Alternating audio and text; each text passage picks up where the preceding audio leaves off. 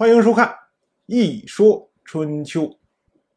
卢允进入在位执政的第二年，自从他把鲁无锡干掉之后，去年花了一年的时间搞好跟郑国之间的关系。到了本年的春天，另一个和鲁国爱恨情仇、纠缠不清的国家，就是宋国，出事儿。宋国呢？有一位太宰，名字叫做宋都，算起来呢，他也是宋国的公孙，而且还是当代宋国国君宋禹仪的叔叔。他有一天在路上碰见了宋国大司马孔父家的妻子，孔父的家的妻子非常的美貌，宋都一见倾心，当时啊就看傻了那儿。眼睛就像长在了人家身上一样，再也移不开了，而且嘴里面还在叨叨的：“哎呀，真是天生尤物，美艳动人。”这位宋都回去以后辗转反侧，怎么也睡不好，心里面一直在盘算怎么能把孔富家的妻子搞到手。你说这宋国堂堂的公孙。又是宋国的太宰，又是国君的叔叔，哎，就这么点德行。不过不管怎么说，想来想去，宋都想出了一个办法。这个时候的宋国是当代国君宋禹仪在位第十个年头。宋禹仪虽然在位只有十年，但是在他在位的这十年里面，宋国经历了十一场战争。这儿我们稍加一下盘点。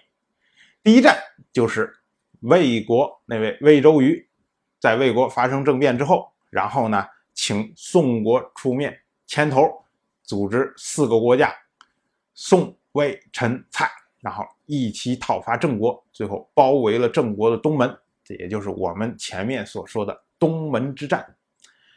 第二战是宋国再次牵头，纠合了五个国家。然后一起攻打郑国，最后在郑国的外围割取了郑国的庄稼。然后紧接着是第三战，因为宋国经过了四国伐郑、五国伐郑之后，自认为声威大振，所以呢就攻打了诸国，占取了诸国的一部分土地。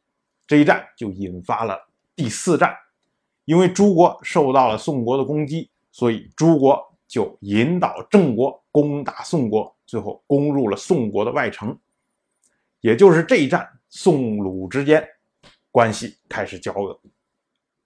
紧接着是第五战，宋国为了报复郑国攻入自己的外城，所以呢，包围了郑国的长葛。经过了一年多的时间，最终攻占长葛。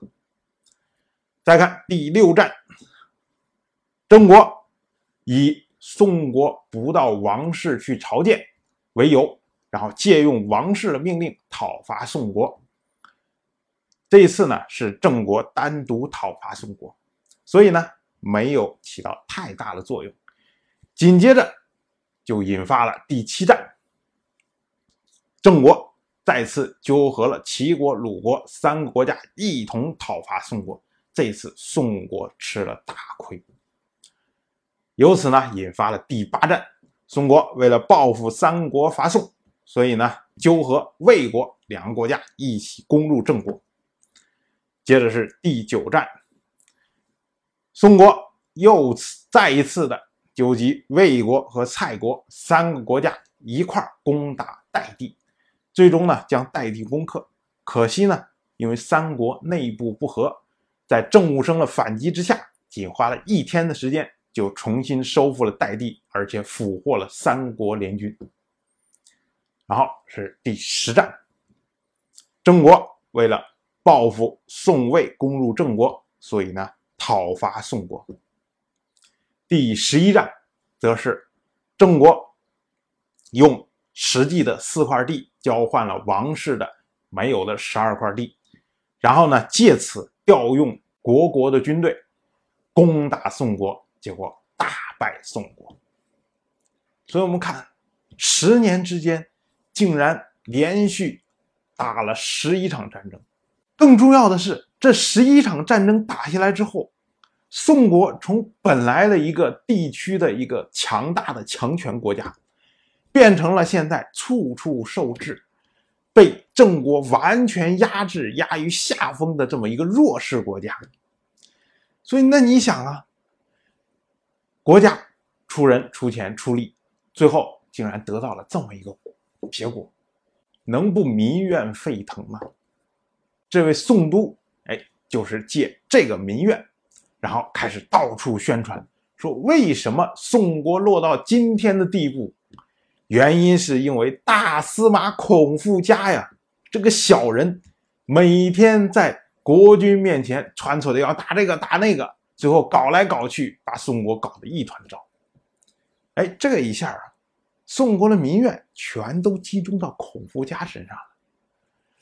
宋都。自以为时机已到，到了本年的正月，他带兵包围了孔夫家的府邸，最终呢将孔夫家杀掉，并且将孔夫家的妻子掳回了自己家，这一下算是得偿所愿。当然，我就这么一说，您就那么。一听，谢谢收看。